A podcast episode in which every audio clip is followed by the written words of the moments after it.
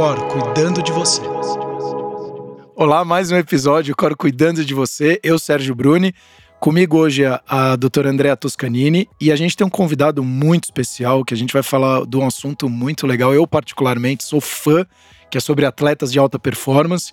A gente vai falar sobre os impactos do sono na performance dos atletas. E com a gente hoje é o Leonardo Riral, é o médico do esporte do Esporte Clube Pinheiros. Ele também participou como médico do time Brasil nos Jogos Olímpicos de Tóquio e também teve presente agora nos Jogos de Inverno de Beijing. Seja muito bem-vindo. Andréa, oi novamente. A gente estava numa prévia até, né, Leonardo? Desculpa eu falar aqui bastante, mas a gente estava na prévia falando muito sobre dos atletas, como a questão cultural influencia também nos resultados dos atletas, na performance dos atletas. Então acho que é uma coisa não só sobre o sono, que ele impacta sim, né, junto com alimentação, treinamento, mas também o quanto que a cultura deve impactar e essa questão de saúde mental hoje também super presente na, na vida dos atletas. Isso né? aí, oi Leonardo, obrigada por ter por estar aqui hoje para é. falar desse assunto. A gente pessoalmente está muito empolgado porque a Alcor também tem um canal que agora está focando nos atletas. Exato. Então é um trabalho que a gente está desenvolvendo. A gente Isso. quer melhorar a performance e o desempenho físico dos atletas de alto rendimento, dos atletas profissionais. acho que pode até dar spoiler, né? Até a hora de subir esse episódio ou ainda não?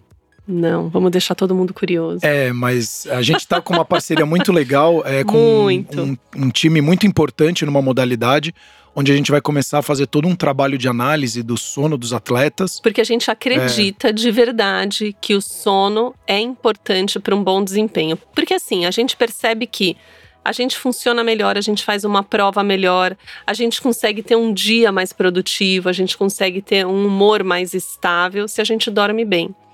Então, por que não extrapolar isso para o mundo dos esportes, né? Onde a gente sabe que cada vez mais os atletas, eles não precisam só ter um bom preparo físico, eles precisam estar tá mentalmente prontos para aquele jogo, para aquele campeonato, enfim, para aquele enfrentamento.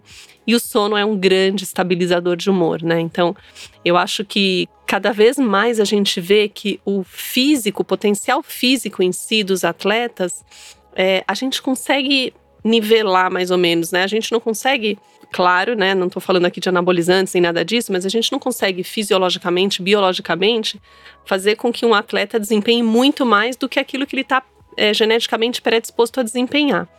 Então, os atletas acabam ficando todos um pouco num nível. E aí, se a gente começa a trabalhar então o mental, a cabeça, né, tomada de decisão, reflexo, Confiança. jogada, isso talvez possa ser um grande diferencial. Né? Então, a gente quer conversar um pouco sobre. Não, e outra, né? É, no meio do esporte, é, antes até de você falar, Leonardo, é, a gente vê muito a questão. Hoje tá muito mapeado. Você pega no futebol, o pessoal tem aquele, aqueles sensores atrás do GPS, aí você tem os dados de número de desarmes, quantos chutes, no basquete a mesma coisa, quantos arremessos, quantas conversões, seja de três, o ala, enfim. E na parte da alimentação a mesma coisa. O nutricionista já há vários anos já estava presente nas equipes. E hoje, a gente comentando até aqui na prévia de Simone Biles, né, quando mostrou uma vulnerabilidade mental dela, que ela ia competir na, na ginástica olímpica e também uma Naomi Osaka no tênis, mostrando essa vulnerabilidade da saúde mental. imagino que o papel do psicólogo, ou então dessas análises emocionais, comportamentais, seja extremamente importante, né? Deixa ele dar o bom boa-vinda, né? Que oi. A gente não para de falar. É. Sérgio André, muito obrigado aí pelo convite. Para mim é uma honra, né? Para eu adoro falar sobre a minha área e sempre é uma oportunidade de falar. Eu acho, fico lisonjeado. É, eu acho que assim, falando um pouquinho, né? Entrando dentro da, da área do alto rendimento, é, é diferente, né, do que as pessoas muitas vezes imaginam, né? Então, assim, é, a gente vê e o pessoal é, imagina a questão da gente fazer laboratórios, tudo ultramoderno, né? Tem a parte que chama atenção e aparece mais, aí o pessoal divulga mais, mas o que importa geralmente é o dia a dia. É, são coisas simples. Né? A gente fala que tem três coisas principais para um atleta de alto rendimento, que é o treino, né? É uma alimentação bem e o descanso. Então esse, esse, esses pilares, eles continuam iguais, pra, igual para um atleta amador ou atleta profissional. O que a gente acaba utilizando no dia a dia é justamente isso, tentar otimizar esses três fatores, né? E a gente conhece muito dessa parte aí de treinamento, a gente evoluiu demais. A gente tá cada vez assim, chegando num, num pico que fica difícil extrair mais informações, né? É, na nutrição, igualmente foi falado. E agora a gente está batendo nesse terceiro pilar, que eu acho que é um pilar muito importante e que a gente vê algumas interferências, né? Acho que eu não vou Até falar fazer, tudo. eu só levantar aqui uma curiosidade para quem é atleta ou quem é envolvido com esporte de alta performance ou aqueles amadores de alta performance. Hoje, 35% das depressões, mais ou menos, elas surgem por conta de sono mal dormido ao longo da vida. Por toda uma questão metabólica, fisiológica que não é feita corretamente como deveria ter sido feita, como oscilação de humor, como a Andrea falou. Então eu imagino que para o atleta, Leonardo, e aí é até uma pergunta minha, como que fica isso? Deve ficar muito mais evidente, porque a cobrança dele de alta performance, ele já está em alta performance. É, deve ser uma cobrança muito maior do que você, e eu vejo por mim quando eu era jogador de tênis profissional e dentro do meu corporativo, onde eh, talvez aquele dia você trabalhe 50%, beleza, mas a equipe está trabalhando, a empresa segue, o, continua rodando. O atleta não, se ele está em 50%, ele vai perder ele não vai ganhar, ou ele vai perder a vaga dele que ele estava como titular no time, ele vai para reserva. Então assim, imagino que uma cobrança emocional e comportamental dele deva ser muito maior, né? Sim, não, isso é extremamente importante, né? E, e, a gente vê que não é isso, não é, não se dá só no, no dia, né, da, da competição, mas no treino. O treino é fundamental para o atleta de alto rendimento. Então, assim, cada dia conta, né? Então, um treino que você vai treinando 50%, outro 70%. Quando você chega naquele, naquela, naquela competição alvo, naquele dia alvo, você não consegue performar da, da maneira que você queria. Então, essas questões, elas acabam sendo, hoje, cada vez mais, a gente está explorando mais, né? É, saúde mental, a recuperação, o sono, ficam cada vez mais importantes dentro do. Né? A gente vai extraindo 1% de cada coisa e aí a gente consegue montar ali um, um atleta que vai ser um, um campeão. Então, assim, é, é, um caminho muito. O processo é muito longo, ele é muito complexo, tem muitas variantes e cada atleta é de um jeito, né? Então, assim, tem esses 35%. E eu vou dizer que na, na, população de atleta é ainda mais difícil a gente fazer diagnóstico, porque é, a gente tem muitas interferências, né? Muitas vezes tem atletas que a gente percebe que eles não conseguem falar por si. É, eles têm um porta-voz. Então o atleta ele chega no alto rendimento é, alguém falando por ele, seja na fase mais inicial, os pais, né, é. algum representante, chega na fase mais tardia, às vezes o, o, o treinador, então até pela nossa própria cultura, né, ser um pouco disso de é, o atleta acaba se tornando até um pouco mais dependente porque a gente protege muito, é, né, paternalista, né? É muito paternalista, né? É. Então a gente vê esse, esse processo e aí fica difícil. A gente tem, às vezes, pouquíssimo contato com os atletas, né? Então é difícil. Quando você tem, quanto menos contato você, você tiver. Você como médico, você está dizendo, né? A gente, você diz, o médico do esporte ter esse esse pequeno contato com o atleta para poder fazer uma coisa mais médico-paciente mesmo, né? Ele... Não, e saber de fato a dor, né? Porque eu via mesmo no tênis os pais. É... Não, por que, que o meu filho tá treinando com aquele fulano? Porque meu filho já tá jogando muito melhor e ele tá na, na, na quadra 2, ele não tá na quadra 1. Um. Não, porque eu que sou especialista, eu que sou técnico, ele está no nível da quadra 2, não da quadra 1 um ainda. Então, não, mas meu filho tem que estar tá na 1. Um. E aí o que, que o pai faz? Ou você coloca meu filho na quadra 1, um, ou eu tiro ele da, da equipe de treinamento. E aí, muitas vezes, o pai tirava o filho da equipe de treinamento e ia colocar numa outra equipe de treinamento, onde ele pagava meio que para o filho dele estar tá na equipe número um de treinamento. Então, isso que o Leonardo falou é, faz muito sentido, porque há uma interação, uma intervenção dessa, e você, como atleta, acaba cada vez menos sabendo quem é você nessa história toda, né? Exatamente. Às vezes o atleta não consegue expor assim nem o que ele tá sentindo, nem é. o que ele tá. É difícil, às vezes, para ele se expressar. A gente pega diversos atletas, assim, famosos, né, que tem um grande destaque, e você vê a dificuldade que eles têm de se expressar, de, né, de falar ele, coisas simples. Ele fica muito, talvez, sendo visto como um objeto né, para alcançar alguma coisa. E todo mundo cuidando daquele objeto. Não, mas eu né? acho que dessa forma é isso. E você isso, acha que é isso. E você é. e eu que sou a, a joia, é, fico paradão fala, falando: o é. que, que eu faço? Quem, como que agora, vamos lapidar? Uma pergunta, por exemplo, você que, que vem agora com essa, com essa vivência recente de Tóquio, de Beijing, o que, que você acha que é. Como, você, como é lá fora? Assim, você percebe que Claro, esses dois exemplos que o Sérgio deu, né, do tênis e da, da ginástica, são fora, mas você acha que assim. é, a gente tá engatinhando e tá todo mundo engatinhando no sono? Ou você, você percebeu que tem equipes que vêm mais preparadas com relação a essa disciplina do sono? Eu acho que isso é muito novo no mundo. Eu acho que assim é, a, a, gente começou a evoluir muito, né, na parte tecnológica. E óbvio que assim, falando de esporte, o pessoal voltou muito mais à área de treinamento, né? Então acho que aí você tá chegando num ponto que você não consegue mais explorar mais treinamento. Então, e nutrição é a mesma coisa. Então você já chegou num ponto que não tem mais o que você consiga extrair, é. né? Você já tem um entendimento muito grande sobre essas, essas duas áreas. Eu acho que agora é um processo que as pessoas estão buscando mais. Então eu não vejo assim. Óbvio que a gente vê que algumas potências elas estão um pouquinho acima, mas os atletas eles são muito prontos, né? Eles têm uma margem assim é, das grandes potências que a gente vê por uma questão de ter quantidade de atletas, estrutura. Então a gente vê que alguns atletas eles, eles têm uma margem para, por exemplo, a gente vê que a gente pega um revisamento, por exemplo, de 4 por 100 masculino, né, de uma grande potência. Você vê que mesmo que eles errem, eles têm margem para ganhar medalha de ouro, prata ou bronze. Então, eles têm a mesma coisa no individual também. A gente precisa, né, ter mais uma quantidade maior.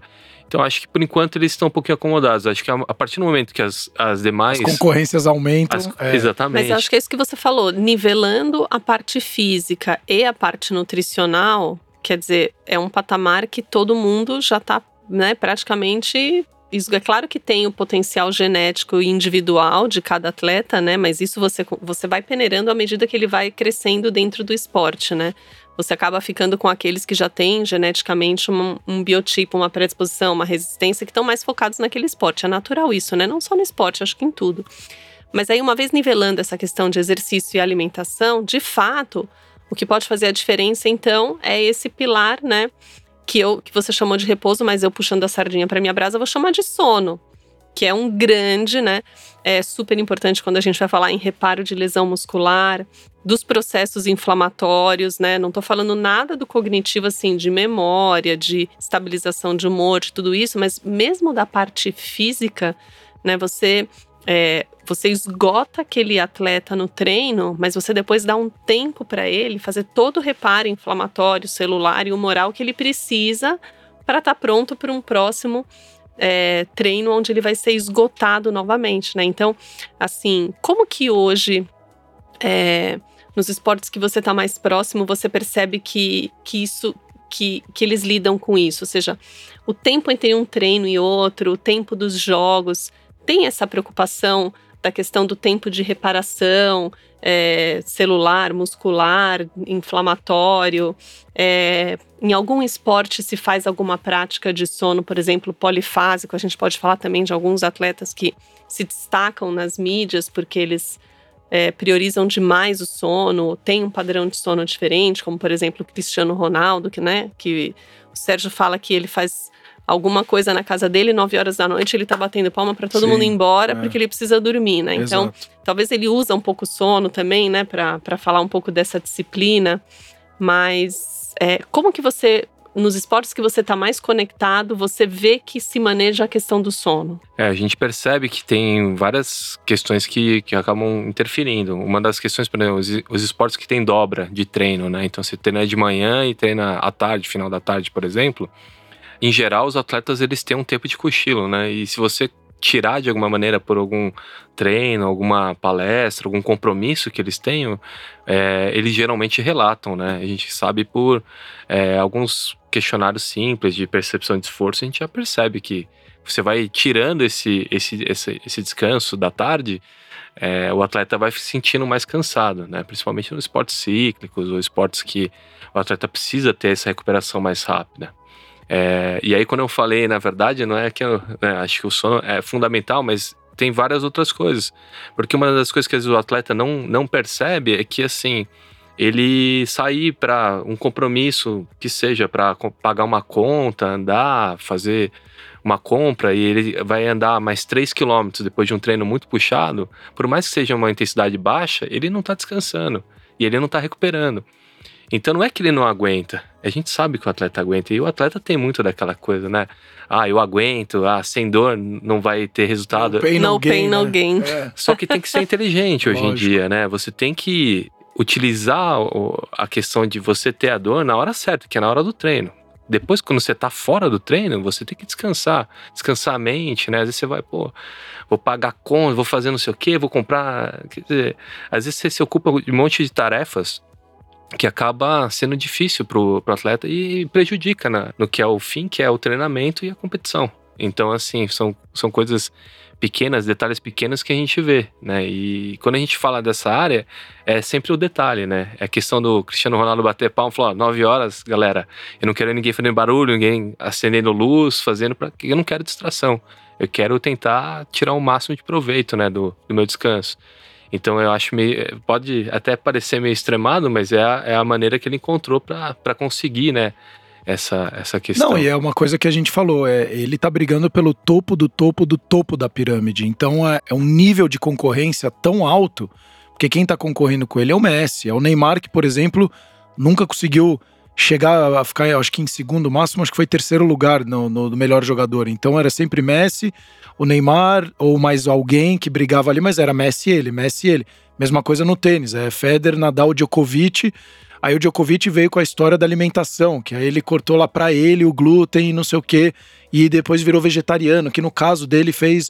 E aí você, é o que você falou, é, é o detalhe tão pequeno que o cara vai vendo, putz, se eu comer então mais um grama do, do nut aqui vai me fazer a diferença, se eu dormir mais cinco minutos aqui na noite vai me fazer a diferença, para eu conseguir de repente reduzir um centésimo num 100 metros rasos, né? Então. E também eu acho que tem uma questão que assim, a gente está aqui falando muito do atleta de alta performance, considerando que ele não tem nenhum transtorno do sono. É, exato né? Considerando que ele não está privado de sono, considerando que ele não tem apneia, que ele não tem insônia, que ele não tem nenhuma parassonia nem transtorno de movimento. E um terço da população tem apneia, então, então provavelmente um, um terço, terço do time vai ter também, vai ter né? Exato. Então, assim, é, eu acho que talvez um primeiro passo seja a gente trazer os atletas e passar um pente fino para ver se eles têm algum distúrbio de sono, né? A apneia é muito prevalente no atleta, é, muito por conta da massa muscular, né? Não é a gente associa muito essa questão da apneia com a obesidade, né? Mas na verdade não é só a obesidade. Às vezes o excesso de massa muscular, eu sempre cito o sobrinho do meu marido, que ele é da equipe, ele representa o Brasil no jiu-jitsu e joga campeonatos mundiais, luta campeonatos mundiais e tudo isso. E ele tem uma baita, tinha uma baita apneia, ele tinha um IH de 86. E ele é alto, tem 1,90 sei lá quanto, magro, super musculoso, forte, com IH de 86, né? Então, assim, eu não sei como é que ele conseguia treinar e ter todos esses resultados que ele tinha fora do Brasil. E aí, quando a gente começou a tratar ele, né, ele falou para mim, falou assim, nossa, André, agora eu consigo treinar de manhã, porque eu nunca conseguia fazer os treinos da manhã. Quer dizer, como você muda, né? Isso é de um dia para o outro. É dormir é, bem uma noite isso. ou passar a noite inteira engasgando e dessaturando. E aí todas as consequências disso. Mas enfim, então eu acho que talvez no Brasil a gente ainda precise é, investigar se eles têm ou não têm distúrbio de sono, e alguns têm, né? E aí, quando eles têm, a gente efetivamente tratar esses distúrbios de sono antes da gente também começar a querer otimizar o sono. Porque do que, que adianta eu otimizar o sono de um apneico? Ele não tá dormindo bem, a qualidade de sono tá ruim, eu vou aumentar horas de sono ruim. Não vou ter o resultado esperado. Então, por isso que no nosso projeto, a primeira coisa que a gente vai fazer. Analisar a qualidade de sono em Analisar a qualidade de sono de cada um. Exato. Eu acho que seria um bom começo pra gente fazer isso. Mas é uma questão que até o, Leonardo falou lá atrás, da questão cultural, né? Porque hoje você pega depois de Revolução Industrial, cada vez mais as pessoas precisando trabalhar mais. Consequentemente, o, o sono fica em, em segundo, terceiro, quarto, quinto plano. Agora, por exemplo, a gente começou a falar de alimentação lá atrás. Agora tá vindo uh, depois das meninas lá do, da Olimpíada, a questão da saúde mental. Quando você entra na saúde mental, aí você começa a destrinchar agora a saúde mental. Então, ainda é um processo muito embrionário em evolução, por conta, inclusive, dessa questão cultural aí como um todo, né? Porque o esporte, quando você pensa em altíssima performance, o que, que você vai focar? No treino. Porque você precisa de performance. Se eu preciso de performance, eu preciso treinar mais. Quanto mais eu treino, mais performance eu tenho, não necessariamente. Se aí você vai para aqueles outros dois pilares que você falou, da alimentação e também o descanso. O descanso sempre está em terceiro lugar. Porque, por enquanto. É, por enquanto. Porque aí esses pilares precisam trabalhar em conjunto. Então era primeiro muito treino, volume, volume, volume. Hoje, treino mais alimentação também é importante. Então eu lembro que mesmo na minha época as pessoas comiam, dane-se a comida, porque como eu tinha 18, 20 anos, você continuava magro, mas você não via o quanto que interferia na performance. Não, e hoje eu vejo que os atletas de base, eles estão sendo muito mais assistidos. É. Então, assim, a minha filha, ela joga vôlei num clube aqui em São Paulo. E ela tem, e ela, ela tem 13 anos, mas assim, ela tem todo um acompanhamento multiprofissional que eu não me lembro de ter na Não. época que eu tinha a idade dela. E eu também jogava vôlei no Banespa. E eu também competia pelo Banespa. E o Banespa era forte. E o Banespa era um time bom. Exato. E a gente não tinha nada disso, né? Hoje eles têm preparador físico, fisiologista, Departamento psicólogo, médico. nutricionista, fisioterapeuta, e tem o fisioterapeuta de vez em quando, o fisioterapeuta que tá lá o dia todo, né? Com as meninas são meninas, com os meninos são meninos, aí tem o médico, então assim, é uma equipe mesmo. E além de ser uma equipe, eles têm um programa. Né? Então, assim, o atleta chega lá, ele tem o treino físico. E no treino físico ele vai medir isso, aquilo, aquilo outro, né? Aí depois ele tem o treino, treino. E aí depois que ele acabou, ele ainda preenche assim, como é que ele tá, como é que ele tá se sentindo, como é... Então assim, eu acho que já tem um movimento todo de pegar os atletas mais jovens, né? Até isso foi uma coisa que a gente que a gente viu também, e você ir, ir é, É a base, né? Você estrutura ele. a base pra quando ele chegar no profissional com toda a pressão, É, chegar mais então talvez, estruturado. talvez seja legal, assim, por exemplo, trabalhar essa questão toda do sono na base antes de puxar o treino, porque aí na hora que você começa a puxar o treino e a fazer esse padrão alimentar mais voltado para aquele esporte, né? Porque tem esportes que você, se você for mais pesado, É. é, melhor, Sim. né? Não sei, mas por exemplo, o judô, eu imagino que faça É, diferença você ter sim. você ter a base mais firme, Sim. outro esporte, a ginástica rítmica, você tenha que ser mais Não, o próprio magro. bodybuilder, né? Ele come 15 mil calorias por dia pra ganhar, enfim. É, em relação a, a- a diagnósticos, né, das distúrbios de sono, eu acho que isso é uma tendência natural de a gente conseguir mais.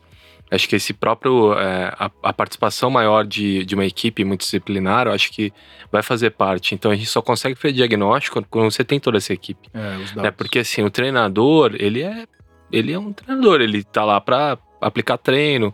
A nutricionista, ela tá lá para fazer a parte, né, nutricional. Enfim, acho que cada um, agora quando você começa a expandir, eu acho que você começa a fazer mais diagnósticos. Inclusive, a gente já tem diagnóstico de atleta com, com a apneia do sono lá no, no, no clube, né? Então, assim, é justamente nesse perfil. O atleta não é obeso, ele é um cara muito grande, né? Enfim, 1,90m, 130 quilos. O cara pega, sei lá, faz agachamento com 400 quilos. Então, assim, ele é enorme de forte, mas ele vai ter um quadro de apneia importante.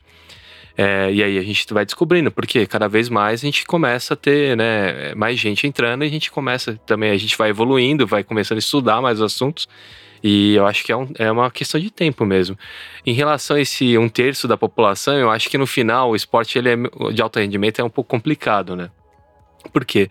Porque aquele atleta que vai ter a apneia, ele vai ficar no meio do caminho em geral, né? Assim, com vai ter um ou outro que vai passar, mas a gente sabe que quando você não tem uma intervenção antes, né? E aí acho que a, a parte de lesão, tudo começa a arrebentar o atleta. de lesão, É. enfim, de não conseguir performar, né? Porque a gente Isso. sabe a importância, você, é, é, quer dizer, vocês sabem a importância que o sono tem para esses atletas. Então vai chegar um, no- num funil que você tá competindo com os melhores daquela categoria de 15, 16 anos. E aí você não vai conseguir mais passar, porque, sei lá, daqui pra frente vai profissionalizar os 20 primeiros. Aí quando chegar nos 18 anos, ah, agora dessa categoria vai os cinco melhores, É né? um funil muito. Então ali vai ficar. Então, assim, em geral, em geral, você vai acabar selecionando os mais saudáveis também, né? Porque aquele, aquele pessoal que apresentou aqueles problemas antes, eles vão ficar no meio do É caminho. até uma pergunta, é, é bom você falar isso. Quando você vai fazendo a peneira, peneira, peneira, normalmente os que chegam ali no final pra ir pro profissional são os mais saudáveis? Ou não necessariamente? Olha, é, não necessariamente, mas em geral a gente vê um padrão sim, né? padrão. Por exemplo, a gente vê um padrão. Os atletas que já tiveram uma lesão grave, por exemplo, de joelho, com menos de 18 anos de idade para alguns esportes, eles já vão cair numa seleção, né? Um treinador vai olhar e falar, pô, tem que ser uma pessoa, um atleta muito excepcional para integrar um, um, o meu plantel aqui, né? Então, se eu posso pegar um atleta equivalente que não tem cirurgia no joelho, eu vou pegar. Então, às vezes, o atleta, dependendo da, do esporte, faz essa seleção, né? Então, a gente tem, assim, um, um parâmetro que hoje a, a parte da, da, saúde ela é muito importante para atleta. Engraçado, falando um pouco de cronotipos, né? Que, que eu dei uma, uma lida naquela época, né? Das Olimpíadas, essa questão da natação. E, de fato, a gente vê que tem algumas modalidades que você tem padrões de atletas. Né? Na, na natação, eles são muito matutinos. E talvez essa peneira que você falou já eliminou todos aqueles que eram mais vespertinos, ou que tinham um ritmo irregular, ou que tinham alguma outra questão, e chegaram aqueles lá mais matutinos, né, que tem um ritmo muito parecido. É difícil pegar na natação alguém que não acorda cedo, né, que não. Você vê, ele deve provavelmente ter ficado na peneira. Em outros esportes, talvez outra característica de cronotipo, né? Sabe que estudando especificamente do basquete, eles fizeram um trabalho muito interessante mostrando é, é, número de cestas de três pontos revertidas em função do cronotipo. Então, assim, o jogador ele tem, ele não, ele tem a mesma precisão no lance de três, de três pontos, desde que ele jogue no horário favorecedor do cronotipo dele, independente do horário do treino. Então, assim, jogo é jogo, treino é treino, né? Aquela velha história. Então, talvez no treino ele não performe bem, mas na hora do jogo, ele sendo favorecido pelo cronotipo dele, a precisão dele é a mesma. Então isso é legal, porque muitas vezes você não precisa. O cronotipo de uma pessoa a gente não vai mudar nunca, né? A gente pode adequar, modular um pouquinho mais, um pouquinho menos. Mas é o que você falou, o dia a dia é muito importante. E o dia a dia do treino não muda se a gente fizer um programa de jogo que favoreça aquele cronotipo. Então isso é muito legal, né? Porque não interfere no treino. Sim, a gente vê que na média vai ser essa questão mesmo. É que quando o esporte, esporte ele é, ele é eu gosto assim, todo mundo gosta justamente porque ele tem essa característica de, de te desmentir sempre, né? Então, assim, se falar, não, vai ser sempre um cronotipo, não. Aí vai ter lá uma pessoa que vai ser o campeão mundial, recordista de tudo, e aí e vai te desmentir. Então acho que essa parte é, é, é bem desafiadora também, mas é, eu tava até vendo, né? Participei de algumas aulas tal, de ah, não, a gente consegue prever e tal, não sei o que, isso aqui. É, é muito difícil. O Quando a gente vai, é imprevisível. Imprevisível. Quando a gente vai estudar a parte genética, às vezes você vê o atleta, ah, campeão, sei lá. É, tem algumas pessoas que acham que um dia a gente vai entrar num scanner e a gente vai sair com a receita da fórmula mágica para tudo aquilo que a gente tem, vai ter daqui um ano, daqui 10 anos e daqui 100 anos. Eu quero fazer uma e pergunta eu... pro Leonardo a respeito disso. É, porque me contaram que na China, por isso que eles fizeram. É, quando a Olimpíada foi na China e eles ganharam em quadro de medalhas dos Estados Unidos, né? Eles pegaram. Foi um projeto que a China fez de extrair a proteína dos fetos e ver determinado tipo muscular, etc., e foi extraído de pessoas e aí foi jogado numa peneira enclusterizado em grupos, onde aquele grupo ia era pro futebol, aquele pro atletismo, aquele pro basquete, aquele não sei o quê, e que aí eles extraíam os melhores e jogavam para a seleção e montavam as equipes. Eu falei, cara, isso aqui é uma fábrica de, de seres humanos já, então Hum, ah, não acredito. Também não. Não, não é, acredito então nessa. Assim, é, a gente, é, eu tava na Olimpíada de Beijing agora e a China ficou na frente dos Estados Unidos no quadro de medalhas a gente tem que levar em consideração é, alguns fatores, né? Por Total exemplo, da população. não, assim, número de medalhas, os Estados Unidos ganham muito mais medalhas. É que. É que eles contam de ouro, né? A, a de ouro é que é maior, prevalece. É. Então, assim, tem o fator casa, tem vários fatores que a gente acaba vendo. E mas uma coisa que, gente, que eu acho impressionante na China e que faz com que eles, que eles se tornem uma potência olímpica hoje é que eles investem demais no esporte. É então, assim, eles montaram uma, um, os Jogos Olímpicos de Beijing com três vilas diferentes. Então, usaram Beijing, né, Janjaku, que é a, a vila que eu fiquei, e Yanqing. Então, eles montaram é, do zero, assim, do zero não, mas tinham muita, muito pouca estrutura prontas, e aí eles começaram a, a, a correr atrás. É, paralelo a isso, eles começaram a estimular pessoas assim a praticar atividade na neve. Então eles fizeram um programa que eles falaram em, sei lá, 500 mil praticantes de esporte de neve. Então, assim, é assim que você acaba formando. E aí o funil você faz de 500 mil que sobram, sobram mil, pô, são mil atletas seu brigando por, por, por medalhas. Exatamente, uma hora você vai encontrar lá um que vai Que ser um vai medalhista ganhar, olímpico, vai ser, né, vai ser um destaque. Então, é, é justamente isso. E os Estados Unidos, quando a gente vê, é mais ou menos isso, É. né? Eles têm um sistema de, de prática de Não, que vai esporte desde a escola, né? que Então vai você- desde muito novo. Escolas de, de primeira linha, você não paga a escola, não paga a faculdade, você vai pelo esporte, coisa que no Brasil. Muito brasileiro que vai para os. Estados Unidos pra, na, na faculdade Bom, com tênis- bolsa para jogar. É, meu, 80, 90% dos meus amigos do tênis fizeram faculdade fora e hoje estão super bem sucedidos e. Porque o, esporte traz isso, né? Da disciplina, da dedicação. Então e ele aqui já. é o contrário, né? O cara que joga bem, você fala, putz, não acredito. Só vai gostar da aula de educação física, não vai dar certo nunca. Você ainda tem preconceito com a. É Mas é verdade. você É tem verdade. preconceito com. Não tem, olha, E pra dá- pior, né? Pra pior. Agora não é lei vocês. mais as escolas terem educação física nas escolas, o que é uma piada. Desculpa que tá falando essa palavra aqui no episódio, mas é isso. É uma. Pra não falar que é uma sacanagem.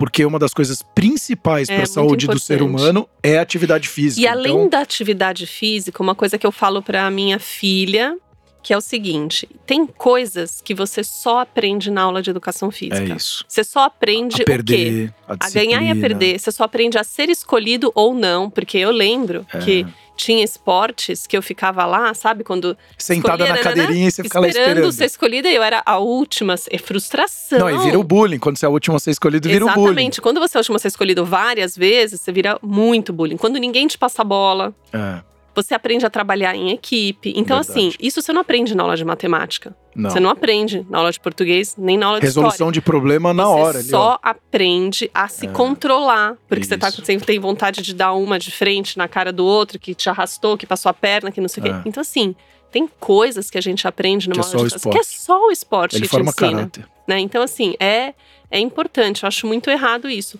Agora, uma coisa interessante, falando dessa da dos talentos brasileiros, são talentos também, né? Que vão que vão Eu, fora. eu, ch- eu não chamo nem de talento, eu chamo de Highlanders. Eles são outro nível. Não, inclusive. Porque chegar onde chegou. Cê- é, e assim, na, na geografia que não ajuda, porque o É. país é gigantesco, sem Exato. infraestrutura. Porque você vai pra Europa, em uma hora de avião que você paga 20 euros na passagem de avião, você tá em outro país, jogando um torneio. Aqui, Sim. você vai pagar 2 mil reais pra ir de Salvador pra São Paulo. E assim, o De sistema, avião. o sistema educacional não é que ele não ajuda, ele atrapalha o atleta. Não, ele. Porque assim, Ele você não tá numa época de campeonato. Então, assim, puxa, será que eu posso fazer essa ou essa online? Ou será que depois. na- Não, não pode. Não, então você É, vai repetir de ano, lamento, você vai minha ficar com escola. zero. Então, assim, ainda tem algumas escolas, né? Eu tô vendo isso agora por conta da minha filha que tá fazendo vôlei. Então, assim, é, tem algumas colegas de outros grupos, do Centro Olímpico e tudo mais, que elas já vão para escolas, que são escolas que ajudam os atletas. Então, ah, no Exato. final de semana você vai ter um professor disponível para fazer isso. Então, em vez de fazer uma prova, eu vou fazer um trabalho. Só que aí o atleta tem também o conflito de que, puxa, é uma escola ruim, é uma É. escola fraca. Então, assim, isso também psicologicamente, desde a base, já vai puxando o atleta um pouco mais para baixo no sentido de que, bom, se eu não der certo no esporte, eu também não vou dar certo em outra coisa, porque eu tô estudando numa escola ruim, tô passando. No, Bra- no essa Brasil coisa. é no assim. Brasil No é Brasil muito assim. triste isso, né? É, foi legal até tocar nesse assunto, que eu, eu- tem um artigo que eu gosto muito, que eu li. É um artigo que é, foi solicitado, inclusive, por uma companhia aí, é, uma multinacional famosa, falando sobre a questão do- dos capitais do que o, que o esporte, a atividade física gera. E a gente conhece muito o que é, ah, é é bom para a saúde, Isso. se você praticar exercício regularmente, vai ter menos doenças cardiovasculares, vai ter menos câncer, menos obesidade. Isso tudo é verdade, a gente sabe, mas eles falam dos outros capitais que ganham. Essa questão da frustração, ela é, a, a criança aprende a lidar com a frustração muito mais cedo do que no ambiente corporativo. Então, a gente vê que está muito associado o, o nível de atividade física com o sucesso também corporativo, é, é, profissional daquele, daquele atleta, né? Daquela pessoa que pratica atividade física em relação àquela pessoa que nunca praticou. Então, Leonardo, eu quero até pra quem tá escutando aqui, seja atleta ou Nossa, pai. fazia uns três episódios que você não falava para quem tá ouvindo. É, desculpa. É, para quem é pai, inclusive, de atleta, ao invés de cobrar o seu filho ou o atleta, simplesmente, ou você, atleta, tá, tá preocupado só com o resultado, olhe um pouquinho mais profundo quanto que o esporte está te gerando de benefícios na questão de foco na disciplina, na determinação, na resiliência, na frustração, várias outras questões que vão te formar como uma pessoa muito melhor. E aí, se Deus quiser, você vai atingir resultados incríveis, até subir no pódio. Mas antes de subir no pódio, olha quantos benefícios você está tendo em ser um atleta e você, pai, em ter um filho como atleta. Então, calma, também muito carinho com esse atleta, porque a cobrança às vezes acaba ficando muito maior. E eu vejo os pais jogando muita frustração em cima desses filhos atletas do que você ficar olhando só aquele resultado. Não atingiu o resultado, você não serve. Você atingiu, você serve.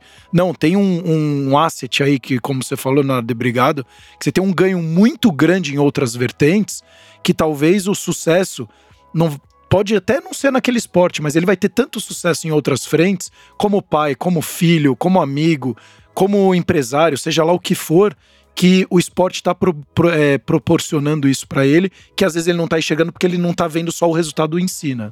Sim, eu acho que. Eu acho não, tenho certeza que isso está muito atrelado. Por exemplo, acho que aqui é, nós somos exemplos, né? Eu já pratiquei assim atividade física, enfim, era nadador e eu acho que muito do que eu que trazia essa tensão para a competição, essa questão de você tentar se controlar, né, de raciocinar no momento de estresse, eu acho que a gente acaba trazendo, né? Por exemplo, eu, sei lá, eu sinto que eu tenho facilidade em lidar com uma situação mais estressante hoje porque eu acabei sendo condicionado, né? Então meio que você aprende a lidar com aquele problema e falar, ó, não adianta eu focar no problema, vamos trazer uma solução, vou tentar melhorar, vou tentar fazer aquilo e vou treinar. Então acho que isso acaba sendo um, algo, um valor que você traz é, é, é demais, assim, para aquela pessoa. E essa questão do, da pressão, ela tem dois lados, eu acho que no Brasil. Tem um lado, por exemplo, daquela pessoa que, que quer, né, que tem um sonho, é, ou teve uma frustração no esporte, aí quer passar para o filho. Mas tem outro lado também que eu vejo muito, é a questão de, às vezes, o, é, uma pessoa humilde, né, uma família humilde, ter um, um possível talento no esporte. E aí poder servir de ascensão social e econômica. Então a gente vê muito que às vezes assim existe uma pressão às vezes da família porque a, aquela é, pode ser o sustento da família. Né? Exato. A gente vê às vezes atleta com 14, 15 anos que já ajuda tanto, ganha mil reais, isso. por exemplo, mas é, isso faz uma diferença para aquela família. Aquilo já trouxe um benefício tão grande. Então, assim, recebe uma bolsa, talvez de 1.500, 2.000 reais, com 14 anos, já salva uma família, né? E aí a, a família fala, poxa, então se ele for um atleta de alto rendimento, né, um, um campeão olímpico, vai me trazer quanto? Né, a gente não vai precisar, vai poder viver desse, né, vai, vai ajudar ele para ele poder seguir sonho, ganhar essa medalha olímpica e, pô, vai tirar a gente do desse, né, da, dessa situação ruim que a gente está vivendo. Então, é, é um ponto que a gente vê muito também. Então, às vezes existe uma pressão do lado, às vezes alguém que se frustrou como um atleta e aí quer passar pro filho e aí pressiona demais. Mas também esse é outro lado mais social aí de atletas de 14, 15 anos que, que acabam sendo os pilares, né, da, até econômicos aí dentro de uma família. Então, o que é que você complicado. vê dentro do, do, do, seu dia a dia e, e ao decorrer da, da sua carreira, Leonardo, uh, essa questão do, do, da família, do atleta, o que que você enxerga que deveria então ser analisado, priorizado para você maximizar ou aumentar a probabilidade do atleta dele, dele se tornar de fato um atleta de alta performance e começar a, a ser autossuficiente, inclusive financeiramente? Acho que aí é. Lógico que depende de modalidades, é. né? O cara, lógico, eu não vou entrar nesse mérito, mas eu digo, para o cara começar a despontar, o, quais são os principais drives, assim, que são importantes quando você envolve o próprio atleta? A gente falou dos três aqui de treino, alimentação, mas que são também ferramentas. Mas o que, que mais tem para o atleta começar a olhar desde a base e a própria família também olhar desde a base para o atleta ter uma maior ou menor probabilidade de sucesso dentro do, do esporte? Então, acho que a primeira coisa é, é essa, assim, de respeitar o tempo do atleta, né? Então, assim, gente, às vezes é, o que a gente vê é que existe uma cobrança muito cedo para o atleta, né? Então, às vezes está é, antes dos 15 anos de idade, a gente vê vários estudos que mostram que não adianta. Tem um estudo australiano que fala que até os 15 anos de idade, todos os campeões nacionais daquele, de 15 anos de idade não produziram atletas profissionais. Então, assim, não é um atleta que ganha abaixo dos 15 anos ou até os 15 anos, e às vezes até os 17, 18 anos, né, ele ser campeão ali, que ele vai se tornar um atleta né, profissional, que vai, vai gerar alguma. Então, acho que a primeira dica que eu daria é assim: é não ter ansiedade em relação a resultado, né, viver cada momento e assim direcionar. Então, em, em, determinadas fases, você vai revendo, né? Por exemplo, com 15 anos, ele é um campeão nacional, né? Tá, tem, tem projeção até internacional, ótimo, legal. Pode ser que ele tenha um futuro aí dentro do, do esporte, né? Pode ser um atleta, futuro atleta olímpico, às vezes até um medalhista. Mas acho que a gente não pode gerar tanta ansiedade. Então acho que é, é isso cai no, num pouco do repouso. O atleta ele é tão pressionado, parece que é, os pais acham que estão fazendo bem, mas querem falar tanto de ah, não, podemos melhorar isso, podemos melhorar aquilo. E o atleta vai se sentindo pressionado. E ele vai caindo também na questão da saúde mental. Ele fala, pô, mas eu, eu, não, eu não vivo nada além disso, então eu sou o quê? Uma, uma, uma máquina né, que vai trazer dinheiro para casa. Então, muitas vezes a gente vê que tem atleta que nem sabe por que está praticando. É. Essa questão que é, a gente até conversou, atleta às vezes não sabe, não tem opinião própria, ele não sabe se ele gosta daquilo lá ou não. Né? Então, muitas vezes ele está lá e ele não sabe o que, que ele está fazendo. Isso é um, é um ponto muito importante. Eu acho que aí a família ela exerce um papel muito importante nessa questão de não criar um clima é, uma ansiedade, criar um clima né, de muita euforia, assim, e acabar não sendo muito realista com, com, com os atletas, né? Então a gente vê muito que é, boa parte dos atletas que chegam na categoria final mesmo, um pouquinho antes da, do, da profissionalização, aí esses atletas, quando eles começam a se destacar, sim, tem uma probabilidade muito grande de se tornar profissionais. Mas mesmo assim, não são todos. É, e outra, e o, e o Brasil, pelo menos eu via no tênis, ele era nivelado por baixo. O nível dos torneios brasileiros eram mais baixos. Então, você tinha que viajar para Europa, para os Estados Unidos, e aí lá você sentia de fato se você estava indo bem ou não. Então eu via muitas vezes jogando na América do Sul, Argentina é um pouco diferente, porque sempre foi uma escola muito forte no tênis. Mas se eu ficasse jogando na Bolívia, Peru e Brasil, e falava: Ah, eu tô entre os cinco melhores aqui desses três países. Pô, eu vou ser um baita profissional. A hora que você vai pra Europa e você joga três, quatro rodadas e você toma quatro rodadas primeira rodada, quatro torneios primeira rodada, você sai frustrado. Não, é que sua, sua referência, sua realidade é outra. Então isso que você falou faz muito sentido, porque às vezes o pai ele tá o melhor do, do bairro dele. Não, meu filho vai ser o próximo medalhista. Calma, tem um caminho gigantesco aí pro seu filho ser o próximo medalhista, porque tem o bairro, tem a cidade, tem o estado, tem o país, tem, a, tem o continente, tem o mundo ainda a ser desbravado, né? E mesmo sendo assim, e numa não idade. Não é garantia. É, exatamente. Acho que numa idade muito. Quanto mais jovem, né? Acho que menos expectativas devem ser criadas, né? Óbvio que. E a internet mora, e a televisão mostra uma mentira, porque mostra a classe A, então você vê o Campeonato Brasileiro de Futebol, vê, eu vejo os grandes lances de torneio de tênis e falo, pô, jogar tênis é isso. Não, tem é, o, o, perrengue ali que você vai pegar, porque ninguém mostrou quantos busões você vai pegar, dormir no quarto com 20, 30 pessoas, que eu já fiz isso também com um banheiro. Você dorme durante dois meses com 20 pessoas dentro do quarto, dormindo no chão que você passa a noite Ó, acordado. Sono, dormindo no chão com 20 pessoas, passa a noite acordado. E tá você quer ter resultado. não, atleta, então, e você quer ter resultado. E aí você fala, por que, que eu não tive aquele cara sempre ganha? E você tá sendo comparado com aquela pessoa que de, dormia bem, que é, tinha toda a estrutura. Fazer uma pergunta a respeito então você tá comparando disso. banana com laranja. Tem alguns esportes que favorecem mais o sono, por exemplo, né? Agora, voltando a falar da natação, eu notei que a equipe da natação é muito organizada e muito disciplinada, quando comparada, por exemplo, à equipe de futebol. Então, assim, é mais fácil trabalhar esses três pilares do esporte: treino, nutrição e descanso. Eu acho é... que o esporte individual deve ser mais fácil que o coletivo. Era essa a minha pergunta para o Leonardo. É. Não, é, com certeza. Porque o cara é autodidata, é o. É, o, é o, aguenta, né? O, Tem que abrir o disciplininha ali, né? Mas eu acho que tá mudando. A sua eu... opinião, Leonardo? eu acho que tá mudando. Eu acho assim. Até o futebol tá ficando, né? Mais As pessoas estão né? tão buscando. A gente vê diversos jogadores hoje de base é, buscando uma equipe individual. Então, assim, apesar. E a gente vê muito isso no esporte. Pessoas que estão no esporte individual, que treinam em equipe, né, e a equipe faz a diferença para aquele indivíduo. E dentro da equipe, você percebe assim que um jogador estimula o outro? Que um. Depende. Ou não? Depende do esporte. Depende do esporte, depende do grupo. Cada grupo, é, isso é legal. É, cada grupo, mesmo que assim, é, o atleta de esporte individual, em geral, ele vai treinar com alguém. É difícil ele ficar sozinho. É, lógico. Né? Então, por uma, existe, óbvio que existem alguns esportes que você treina sozinho e pronto, mas a maioria, assim, o atletismo, natação, são esportes que você precisa ter um grupo para você ter alguma referência também e assim estímulo, né? estímulo né? É muito difícil você treinar sozinho, né? Isolado. Então, eu acho que o grupo ele vai vai te ajudar de várias formas. Eu acho que é, é, é como quando a gente faz uma terapia individual, uma terapia em grupo, né? Às vezes a dor do outro te ajuda e Isso. o conselho do outro. Então, você vai num refeitório, né? Todo mundo come junto, aí você já né, dá uma controlada mais na, na, tua alimentação ou no treino, você tá super cansado, destruído, mas aí você vê que o teu colega também tá cansado e destruído e tá fazendo aquele treino, então, putz, vou dar um pouquinho mais, vou conseguir fazer aquele treino também.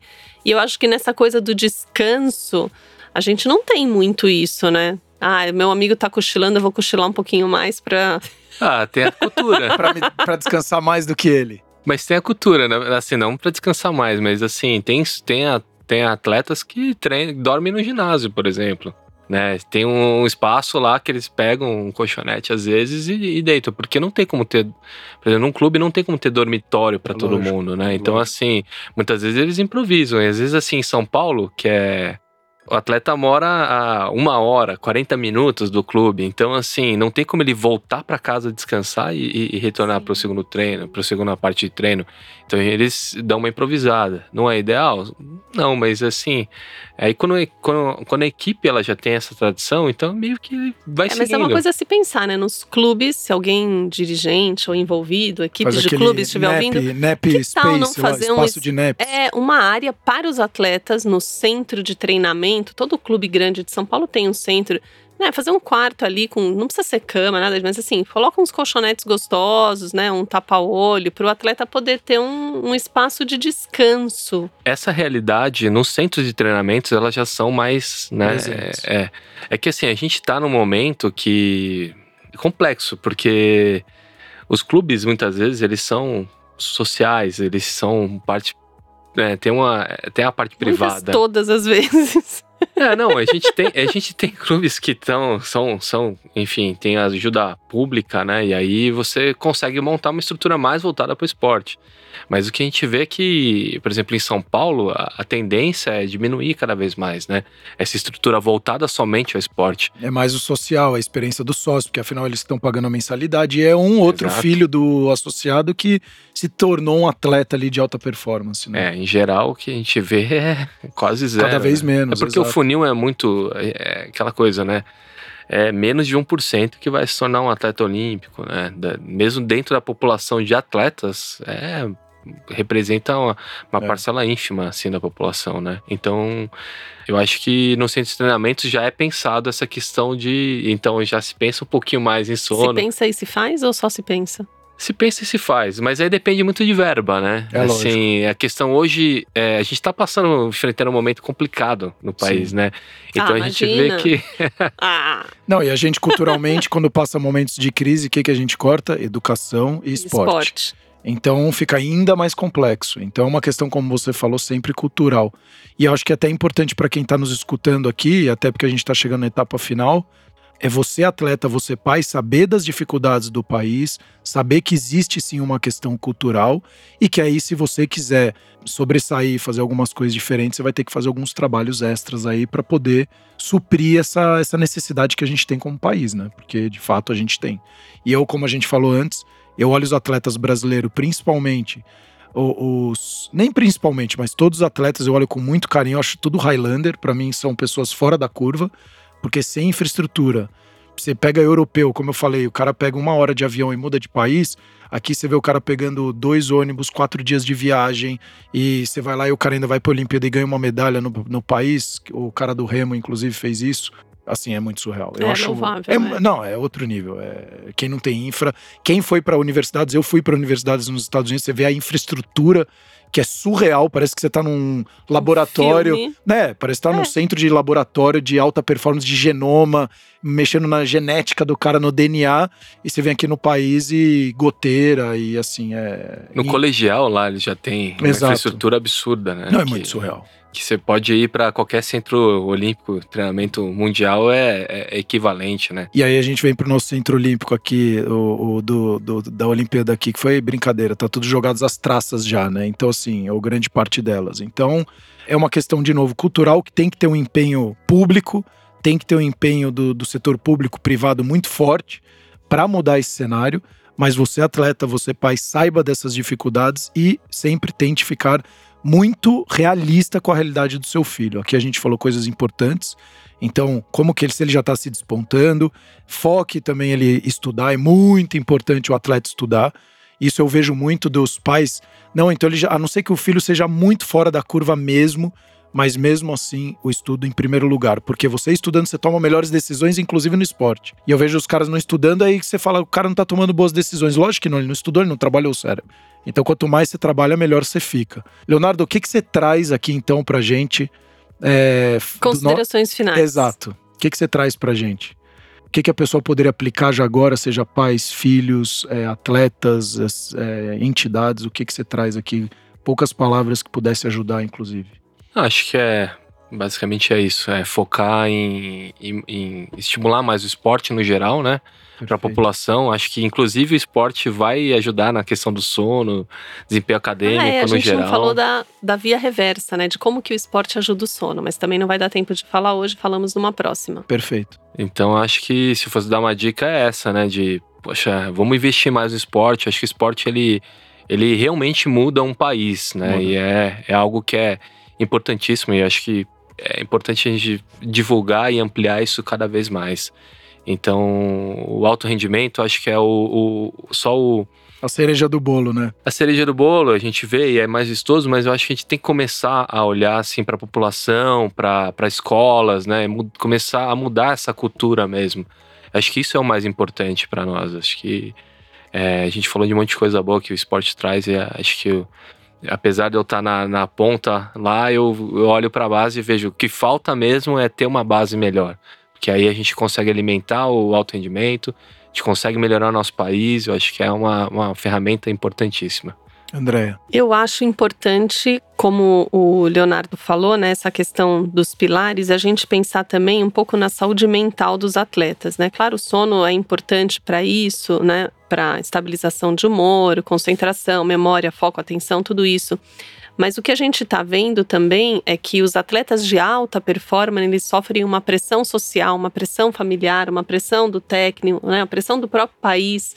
Vamos falar do atleta que representa o país mesmo, o atleta de alta performance. Então, eu acho que é um momento da gente pensar um pouco na saúde mental do atleta e como que a gente pode ajudar ele a melhorar esse estado psicológico dele. O sono vai ajudar? Vai, mas todo um acompanhamento, todo tentar mudar um pouco a nossa sociedade, como a gente enxerga o atleta também, né? Como que a gente valoriza o nosso atleta, como que a gente pensa, né?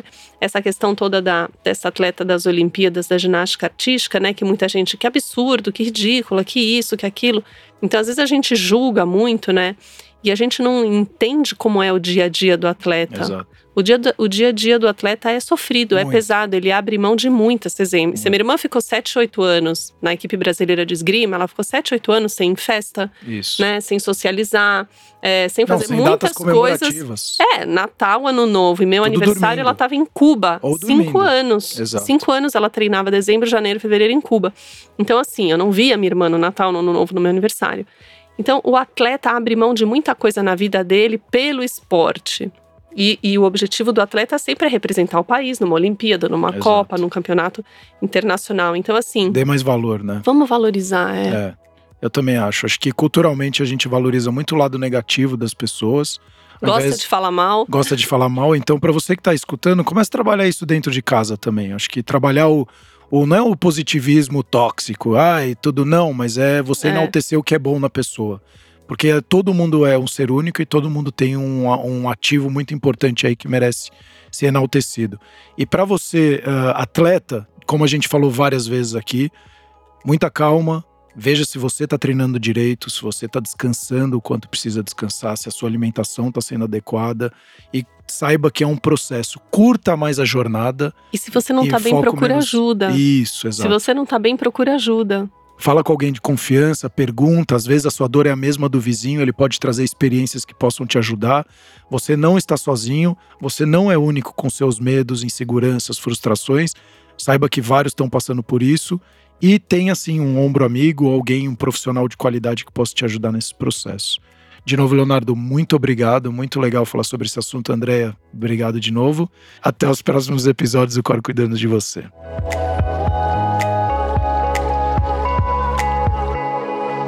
Cor cuidando de você.